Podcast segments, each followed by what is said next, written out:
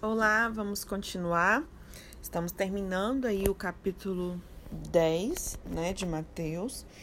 É, ali no versinho, deixa eu ver, nós paramos no verso 36, né? A partir do verso 37, a gente vê que Cristo ele exige uma renúncia, né? O nosso amor à família é natural.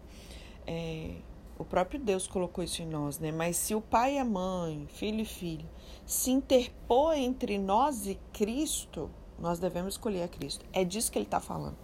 Óbvio que ele não veio para trazer divisão à família, porque a família é projeto de Deus. Ele diz nesse sentido.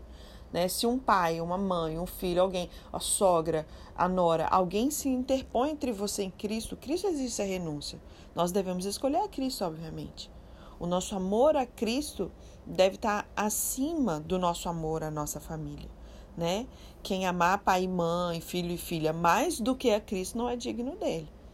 Os nossos familiares, eles não podem se transformar em nossos ídolos.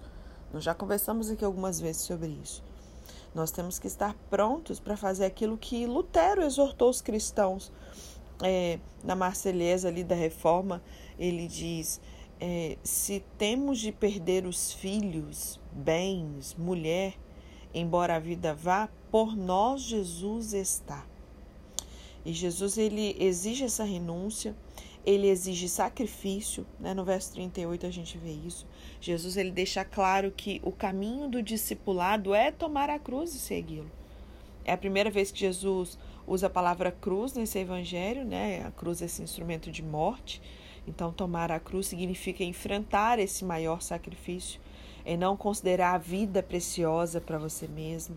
Né? E nas palavras de que o discípulo ele precisa estar disposto a sofrer mesmo morte de mártir, como um criminoso sentenciado, forçado a levar o madeiro da cruz ao lugar de execução.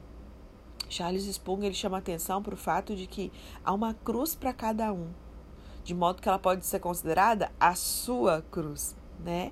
E não devemos arrastar a cruz atrás de nós, mas tomá-la sobre nós. Carregando a cruz, nós devemos seguir após Jesus. Porque carregar uma cruz sem seguir Cristo é algo que não faz sentido, né? E por último, aí no verso 39, a gente vê que Cristo ele mostra que os seus valores, eles estão em oposição aos valores do mundo. No mundo, quem acha a vida ganha. No reino de Deus, quem ganha a vida perde perde a vida por causa de Cristo é ganhar. Tasker ele escreve assim: assegurar a sua vida, negando a fé sob perseguição ou de outra maneira, conforma-se com o mundo à custa, à custa da sua própria consciência. Isso é perder a vida. Né? E para finalizar aí o capítulo, do verso partir do verso 40, né, verso 40 e 42, a gente vê uma recompensa garantida. Depois de falar aí sobre essa renúncia, né, que os discípulos devem fazer, Jesus ele conclui esse seu discurso mencionando as recompensas então que esses discípulos receberão. Né? E tem três verdades que a gente pode aprender nessa parte aqui. Em primeiro lugar, o discípulo ele tem a recompensa de representar aquele que o envia. O discípulo, ele é pequeno, é vulnerável, frágil, mas quem o recebe, recebe aquele que o enviou. Quem recebe a Jesus, recebe o Pai que o enviou. Então, o discípulo que vai fazendo a obra, ele representa o Deus que enviou ele para a obra. Né? Ele tem a sua autoridade. Em segundo lugar, aqueles que recebem os enviados de Deus também receberão galardão semelhante àquele dos enviados, ali no verso 41. Então ele dá o exemplo aí: quem recebe um profeta enviado por Cristo recebe o galardão de profeta, e quem recebe um justo recebe o galardão de justo. Em terceiro lugar, a gente vê no verso 42: aqueles que cuidam dos enviados de Cristo não perderão seu galardão. O menor ato de serviço ao menor discípulo de Cristo será recompensado, como se esse serviço tivesse sido prestado ao próprio Cristo. Até mesmo o gesto mais singelo né, de oferecer o copo de água, que ele dá esse exemplo de água fria ao mensageiro de Deus, isso não vai ficar esquecido aos olhos de Deus, né? Sem galardão.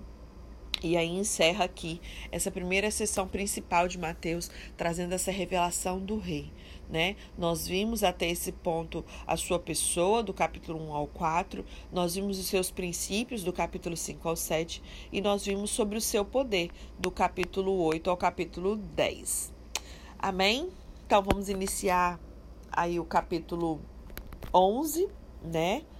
É, João, o arauto de Jesus, Havendo, pois, terminado de instruir os seus doze discípulos, ele, Jesus, partiu dali para ensinar e pregar nas cidades da Galiléia. Assim que, no cárcere, João ouviu falar sobre o que Cristo estava realizando, enviou dois dos seus discípulos para lhe perguntarem: És tu aquele que haveria de vir ou devemos aguardar outro?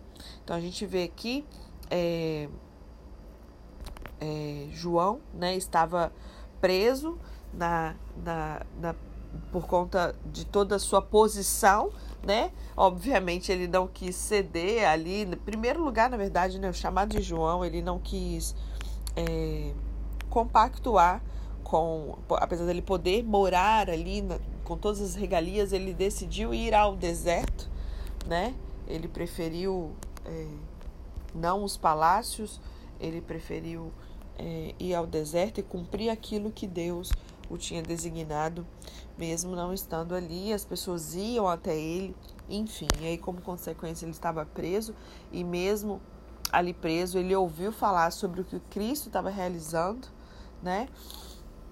É, e ele manda dois discípulos dele para poder perguntar: És tu aquele que haveria de vir ou devemos aguardar outro?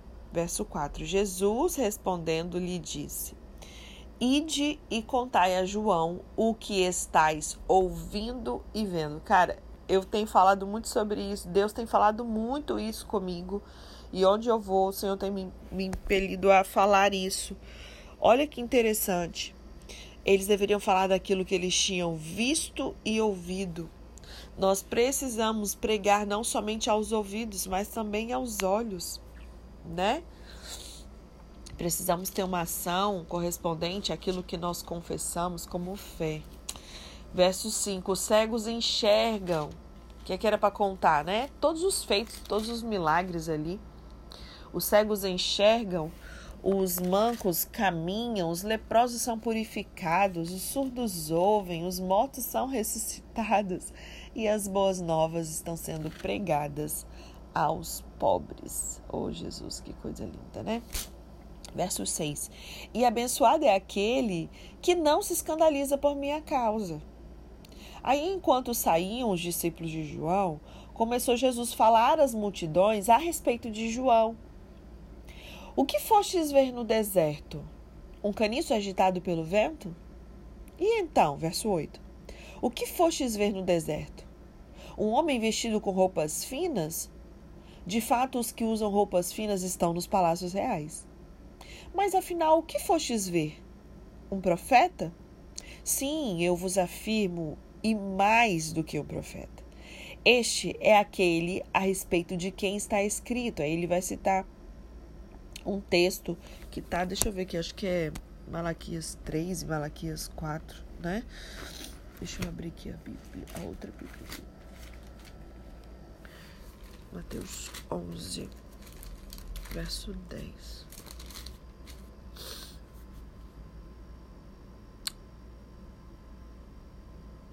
Miqueias 7, 6, eu acho. Deixa eu ver aqui. Não. 11. Deixa eu ver se ele vai citar o texto. Verso. Malaquias 3, 1, tá?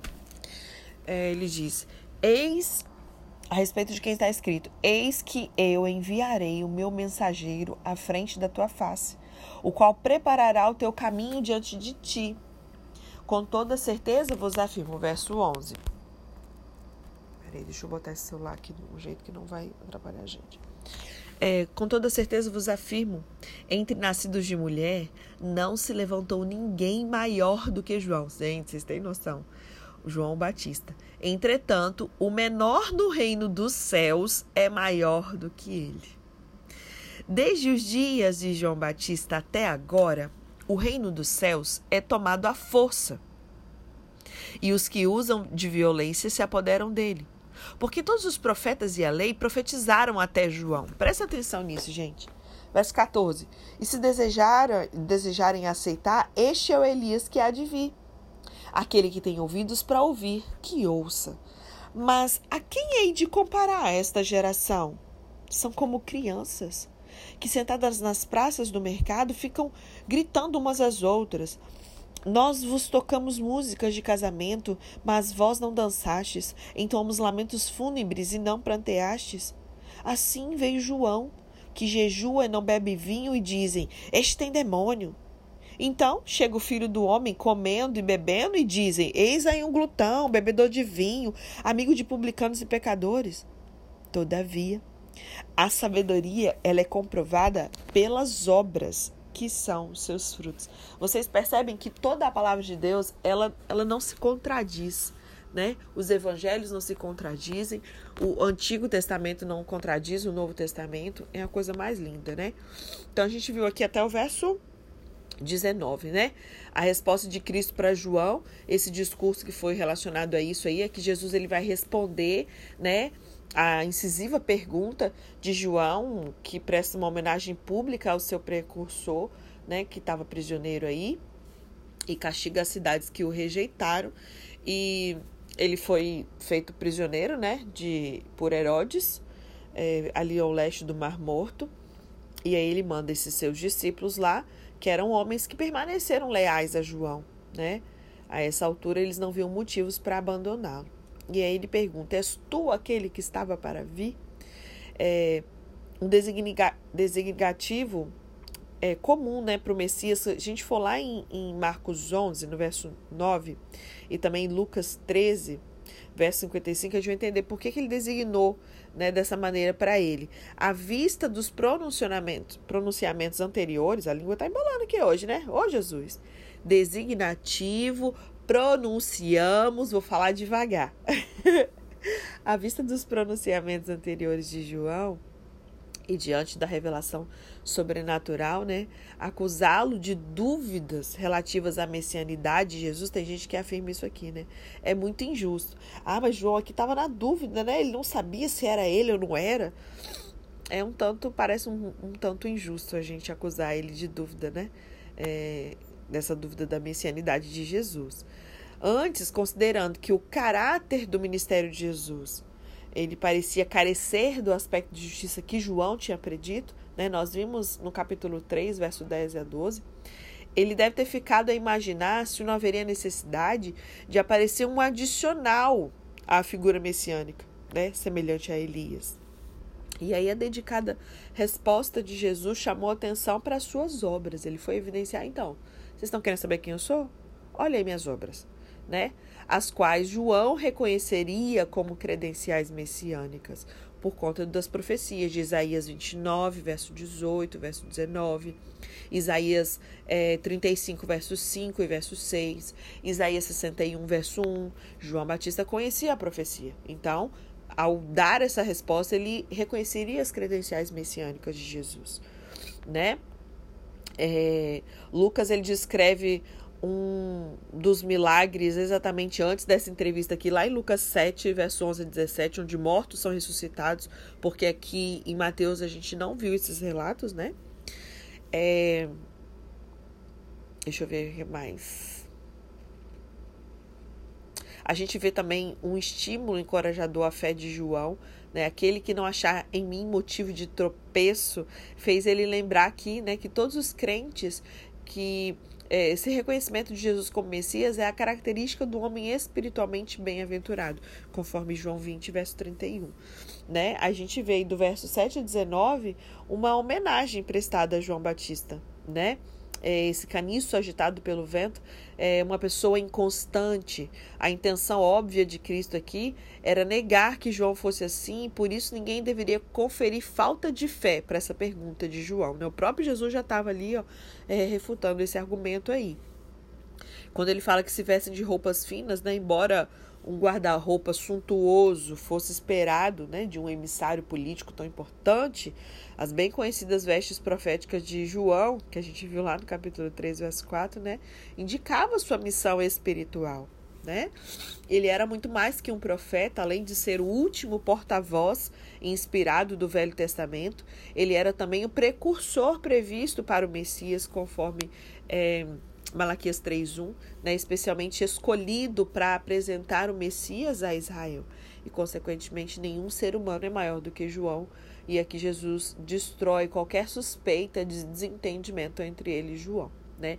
Mas também ele traz a informação de que o menor no reino dos céus é maior do que ele. E nessa declaração parece que João fica fora do reino. Por isso o reino dos céus ele deve ser encarado como um reino messiânico, anunciado por ambos, por João né? E Jesus. João, cujo ministério era o da preparação, agora ele estava prisioneiro, logo ele morreria, mas aqueles que atenderam a proclamação estavam agora dentro do círculo de seguidores de Jesus, né, constituíram aí o núcleo do seu reino, receberam as boas novas da verdade, privilégios, e depois dessa rejeição nacional de Jesus, eles seriam batizados nesse novo, novo corpo espiritual, que é a igreja, né, uma parte do reino messiânico, conforme Apocalipse 20, verso 6, Colossenses 1, verso 13, né, João ele era o amigo do esposo, do noivo, né? Mas os discípulos eram a esposa, conforme João 3, 29. E quando Jesus proferiu essas palavras, né, antes do Pentecostes, ali em Atos 2, reino dos céus foi o termo mais inteligível que poderia ser usado. Né? Essa expressão reino dos céus é tomado com esforço. Esse verbo ele tem que ser considerado intermediário. É, Lucas 16, 16. Força, força o seu faça o seu caminho, força os Força o seu caminho com esforço. Gente, o que, que é isso? Por que, que eu tô enrolando tanto hoje? Força o seu caminho com esforço. Ou passivo, se esforça para entrar nele, né? A última forma é mais consistente com a cláusula seguinte. Quando a gente olha o, o todo, vai fazer mais sentido, né? Da proclamação inicial de João sobre a vinda do reino, a reação foi violenta quer dos oponentes desconfiados, quer dos entusiásticos partidários né? E os que se esforçam se apoderam dele. A gente deve comparar isso aqui com Lucas 16, 16. Entre os mais destacados partidários de Cristo estavam os publicanos, né, as prostitutas, os, os pecadores declarados, é, que é, eles acorriam por Senhor Jesus em grandes grupos. Nós vimos isso aqui já nos relatos anteriores, né? É, João ele foi o último profeta da dispensação do Velho Testamento né, que profetizou a vinda do Messias. Incluída entre essas profecias do Velho Testamento estava a vinda de Elias para anunciar o grande dia do Senhor, conforme em Malaquias 4, verso 5. E embora o próprio João negasse que era o Messias ressuscitado, conforme o apóstolo João registra no seu capítulo 1, verso 21, Jesus ele declara que se os judeus o recebessem totalmente e ao seu reino, João teria cumprido a profecia do Velho Testamento né? Conforme Lucas 1,17, e também você pode conferir em Mateus 17, verso 10 a 13. Considerando então que isso não aconteceu, João não cumpriu tudo que estava predito sobre Elias, né? E por isso o cumprimento completo ainda está no futuro, já que não cumpriu tudo, né, gente? E essa passagem demonstra claramente a natureza condicional que o reino oferece. E versos 16 a 19, contrastando notavelmente com essa brilhante avaliação da pessoa de João Batista, né, havia é, o prevalecente sentimento das multidões para com João e Jesus, né? É, os contemporâneos de João e de Jesus, Jesus fala aqui, né? É, deixa eu ver aqui, no verso verso 12. É de João, não, que fala que é como meninos aqui. Mas a quem aí de comparar essa geração, verso 16? São como crianças que sentadas nas praças e tal. É, os contemporâneos de João, né, eles des, despretensiosamente, essa parábola ela descreve uma cena que se passa numa via pública, onde tem um grupo de crianças impertinentes, não sabem do que vão brincar, né? Você pode conferir em Lucas 7, verso 31 a 35. e existem sugestões para brincarem de casamento. Tocamos, dançastes, enterro, ele fala de lamentações e prantos, né? Isso não foram bem recebidas. Então, eles não brincaram de nada. E, semelhantemente, o ministério ascético de João, ele mere mereceu também. É, esse, ele também foi taxado, né, como Jesus, de que ele era endemoniado, que ele tem demônio o, o hábito de Jesus estar em contato com os pecadores, né, participando ali dos seus costumes sociais, provocava essas declarações maldosas, mentirosas, de que ele era glutão, bebedor de vinho e tão mal quanto os seus companheiros né? Só que a sabedoria das atitudes de ambos foi provada, ou seja, foi justificada pelos seus resultados. Então não fica se preocupando em querer responder isso ou aquilo. Se preocupe em, em dar uma resposta adequada, em agir, né? É, é, de forma que os frutos falem por si. Amém? Então a gente viu aqui, né? Quanto quando a dúvida às vezes assalta a própria fé, do verso 1 a 19 a gente vai conversar alguns pontos antes da gente continuar. A gente continua amanhã a partir do verso 20, tá? Cinco vezes em Mateus ocorre uma fórmula de transição entre esses grandes discursos de Jesus, né? Então, quando é, Mateus ele sempre fala assim: quando Jesus acabou, tendo acabado, tendo Jesus proferido, aconteceu que concluindo Jesus, tendo Jesus acabado, e consequentemente, a divisão de capítulo não deveria estar tá, tipo aqui. Né? Ela deveria estar tá pertencendo à sessão precedente. Né? Esse episódio aqui do verso.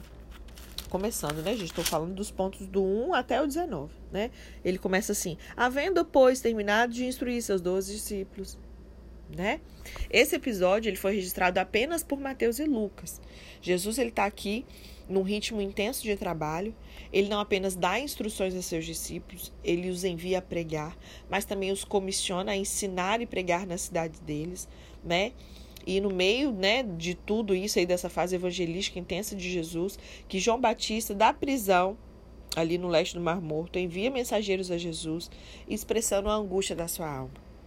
O filho do deserto estava preso, o ministério de Jesus estava crescendo, enquanto João Batista estava ali esquecido na prisão. Né? Os milagres de Jesus eles eram notórios, enquanto o seu precursor vivia na escuridão, no cárcere. E as multidões estavam fluindo a Jesus, recebendo seus milagres, enquanto João Batista amargava né, o ostracismo de uma prisão imunda, o calor escaldante do deserto da Judéia. Tasker ele diz que João embora uma figura única na história bíblica, ele não era um super-homem. Ele estava sujeito, como todos os seres humanos, à depressão, à decepção. E não surpreende que, quando confinado ao cárcere, né, junto ali ao Mar Morto, na fortaleza de Maquerós, depois de ter sido detido por Herodes, ele tivesse ficando impaciente, começando a perguntar por Jesus, né? Não afirmava as suas prerrogativas messiânicas de um modo tão categórico e aberto como ele é, era de costume, né? Talvez ele também esperasse que Jesus, é, se Jesus fosse o Messias, que ia assegurar a libertação dele do cárcere, né? Pode ser que passasse isso no coração dele, né? onde era vítima aí, né, dessas perversas maquinações de Herodes e Herodias. Né? João está preso, mas os seus discípulos levam a ele as notícias dos milagres que são operados por Jesus. E nesse contexto, que quatro verdades saltam aos nossos olhos aqui nesse texto. Do verso 2 e 3, a gente vê é, essa, essa entre aspas, dúvida, né, que pode ter atormentado a alma dele. Os milagres de Cristo eram públicos. Chegava esse conhecimento de João lá na prisão. E esse homem do deserto estava preso ali naquela masmorra de Maquerós, nas proximidades do Mar Morto. E diante de tantos sinais extraordinários operados por Jesus, talvez João ele tivesse essa expectativa de ser libertado. Né, daquela masmorra por, por uma intervenção sobrenatural, né? É, João Charles Riley ele entende que é, o chamado dúvida aqui não é de João Batista, mas é, ela foi formulada em benefício dos seus discípulos. Não que João tivesse essa dúvida. Né? A gente entende, porém, que homens de Deus têm também os seus momentos de fraqueza. Charles Spurgeon diz que pensamentos obscuros eles podem ficar mais avultados quando reprimidos numa cela estreita. Porém, em virtude das circunstâncias não mudarem, João envia dois dos seus discípulos para Jesus para saber se ele era o mesmo Messias ou haveria de haver outro e tal, né? E quais eram as possíveis dúvidas que João poderia ter? Em primeiro lugar, como conciliar as maravilhas que Jesus opera com essa dolorosa situação que estava atingindo? Pensa, pô, cara, eu, eu fui levantado para poder preparar o caminho para ele e eu vou ficar preso aqui? Jesus cura enfermos, liberta endemoniados, ressuscita mortos. Mas onde está Jesus que não vai ao encontro do seu profeta para libertá-lo? Esse também é o nosso drama. Como conciliar o poder de Deus com as angústias que eu e você sofremos no dia a dia? Nós passamos por esse mesmo dilema que João Batista passou, com as situações que nós enfrentamos na nossa vida. Como conciliar o poder de Jesus com a inversão de valores da sociedade? Herodes no trono e João Batista na cadeia. Como conciliar o poder de Jesus num tempo em que uma moça fútil, uma mulher adúltera, um rei bêbado pode atentar contra a vida do maior homem, do maior profeta, sem uma intervenção do céu? Faz sentido ou não faz? Em segundo lugar, como conciliar o silêncio de Jesus com essa urgente necessidade do seu precursor? Por que, que Jesus não se pronunciou em defesa de João? Por que, que ele não fez um discurso desbancando essa prepotência de Herodes? Por que, que Jesus não foi se apresentar como um advogado de João Batista? Não é fácil conviver com o silêncio de Jesus na hora da aflição, né? João, ele esperou, essa libertação, mas a cabeça dele foi cortada pela lâmina afiada de um soldado romano. Terceiro lugar, como conciliar a não intervenção de Jesus com a mensagem de juízo que ele anunciou sobre o Messias? João, ele, ele anunciou um Messias que traria o juízo de Deus. O Messias que colocaria o machado na raiz da árvore. O Messias que recolheria a palha e jogaria na fornalha acesa. João esperou que Jesus viesse exercer o seu juízo, a sua vingança, o seu brandido a espada com um corte celestial para libertá-lo. Mas o que Jesus, o que João escuta é sobre os atos de misericórdia de Jesus lá fora. O Messias não se move para libertá-lo, Enquanto Jesus está cuidando dos enfermos, João está mais próximo do seu martírio. Em quarto lugar, a gente vê a dúvida de João sendo alimentada não pelo calabouço, mas por expectativas não correspondidas. João está enfrentando problemas e Jesus continua tocando as suas atividades normalmente. O que vale a pena destacar é que João não engoliu as suas dúvidas. Ele as expôs, ele fez pergunta, ele buscou Jesus para resolver os seus conflitos. Como que nós temos lidado com os nossos conflitos internos? Os homens de Deus às vezes são assaltados pela dúvida. Os homens mais santos são suscetíveis às dúvidas mais profundas. Isso aconteceu com outros servos de Deus no passado. Lembra de Moisés? Quase desistiu em certa ocasião, lá em Números 11, versos 10 e 15. Elias pediu para morrer, 1 Reis 19. Jeremias também teve seu momento de angústia, Jeremias 20, versos 7 a 9, versos 14 e 18. Até o apóstolo Paulo né, chegou a ponto de se desesperar da própria vida, está lá em 2 Coríntios 1, verso 8 e 9. E a gente vê a resposta que pacifica o coração, né, no verso 4 a 6.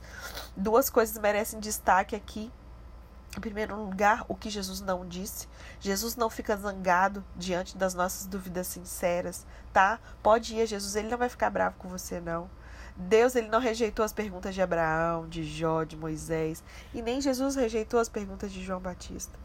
Por outro lado, Jesus não livrou João da, da prisão.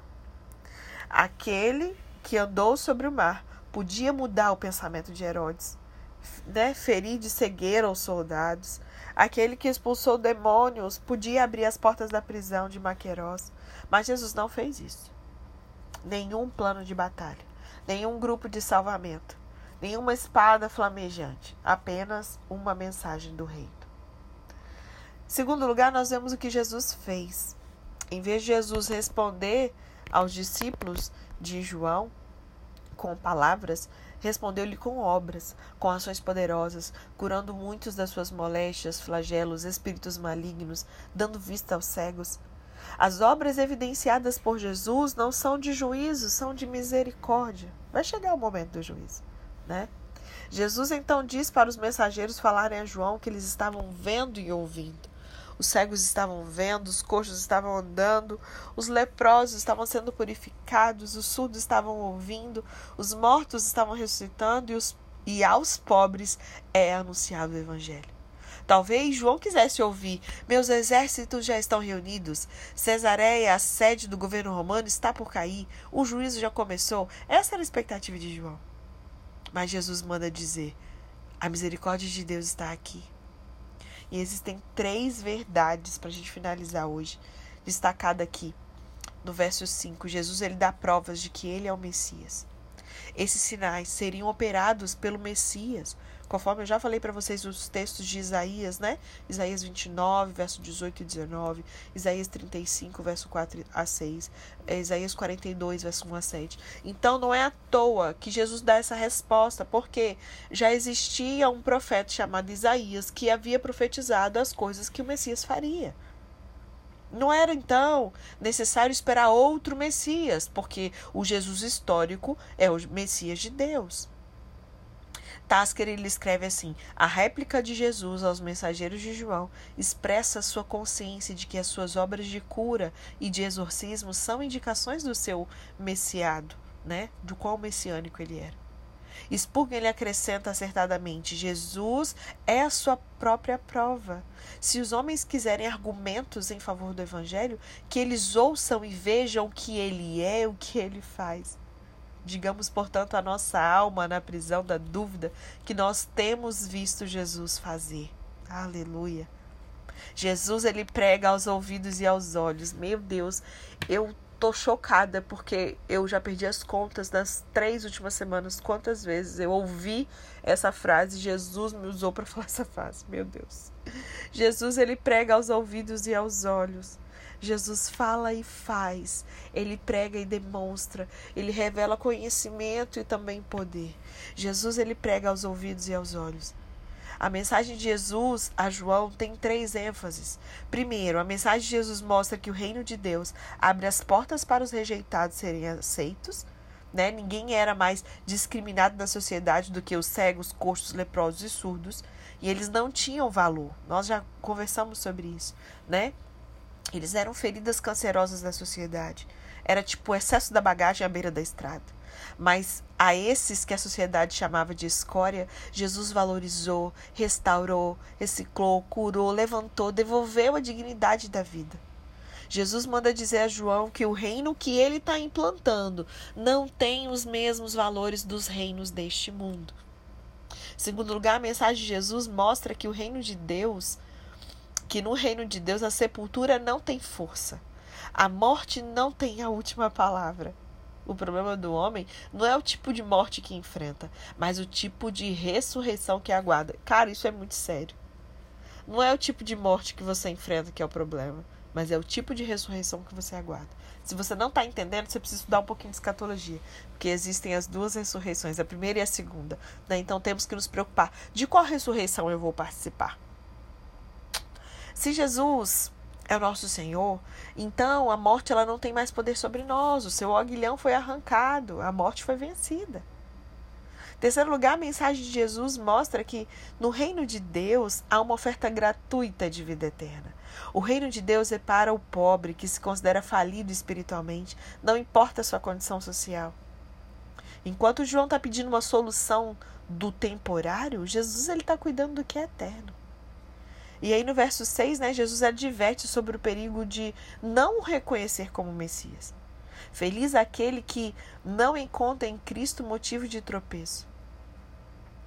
As vicissitudes da vida, elas não podem abalar os nossos fundamentos da fé. Amém? Deixa eu ver se já deu nosso tempo aqui. Já passou três minutos, vocês me perdoem que eu me empolguei. então amanhã a gente continua. Nós lemos até o verso é, 19, tá? Então, a partir de amanhã, a gente conversou aqui até o verso 6. Amanhã a gente conversa mais algumas lições, né? Do verso 7 em diante. Aí, se der tempo, a gente já continua o capítulo 11. Amém? Deus abençoe e até amanhã.